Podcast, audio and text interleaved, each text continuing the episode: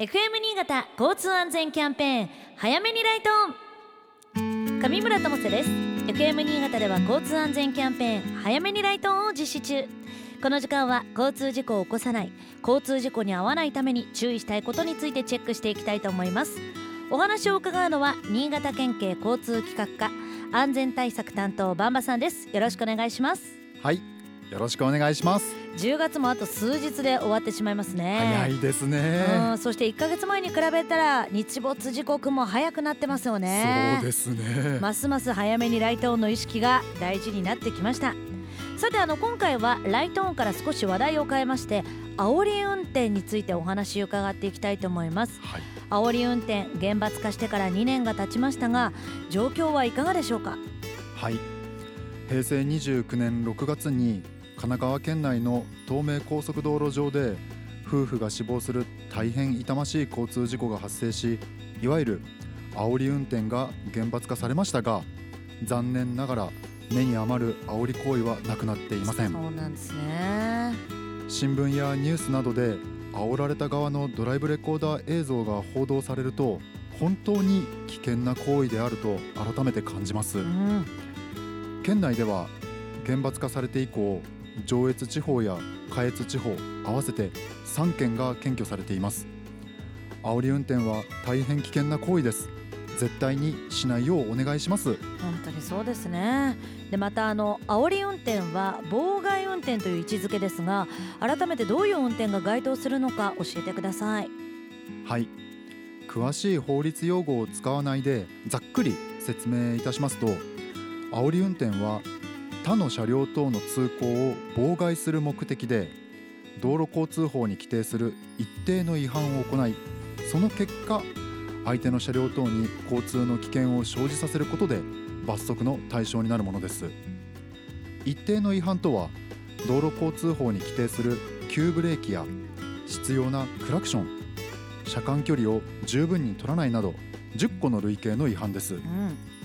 ウェブサイト上で煽り運転チラシと検索するとイラスト付きのチラシが表示されますので時間があったらぜひ検索してみてください。そして煽り運転は摘発が難しいという話もね聞きますが被害に遭わない遭った時のためにどういった備えが必要ですか？はい。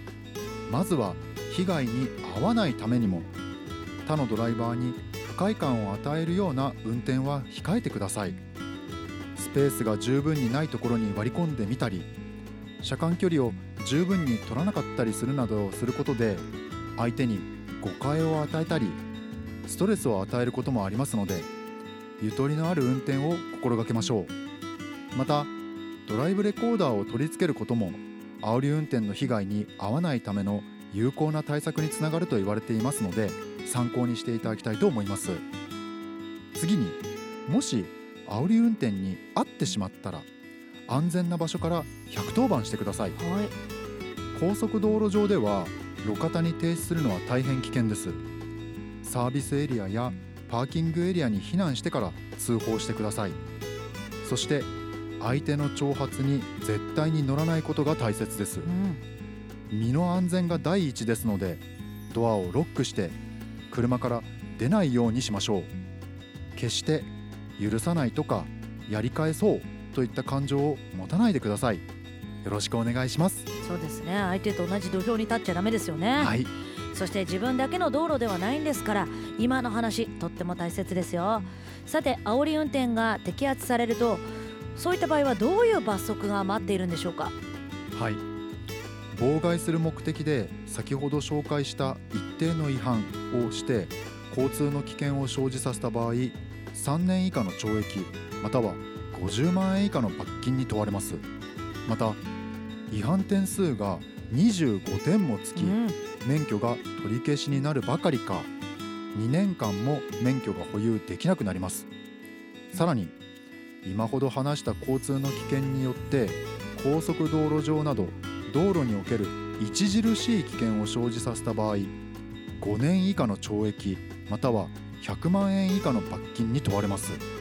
この場合は違反点数が35点もつき当然免許取り消しになり3年間も免許が保有できなくなります。うん。